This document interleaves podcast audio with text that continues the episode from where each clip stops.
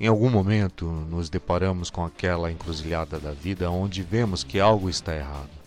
Podemos pensar que nós somos o errado na vida, porque tudo parece tão desconexo, tão irreal, que baixamos a guarda e nos fragilizamos.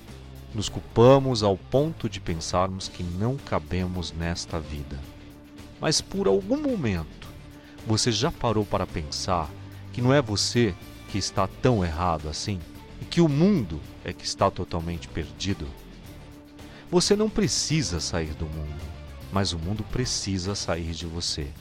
Afinal, você pode estar no mundo, mas não ser do mundo.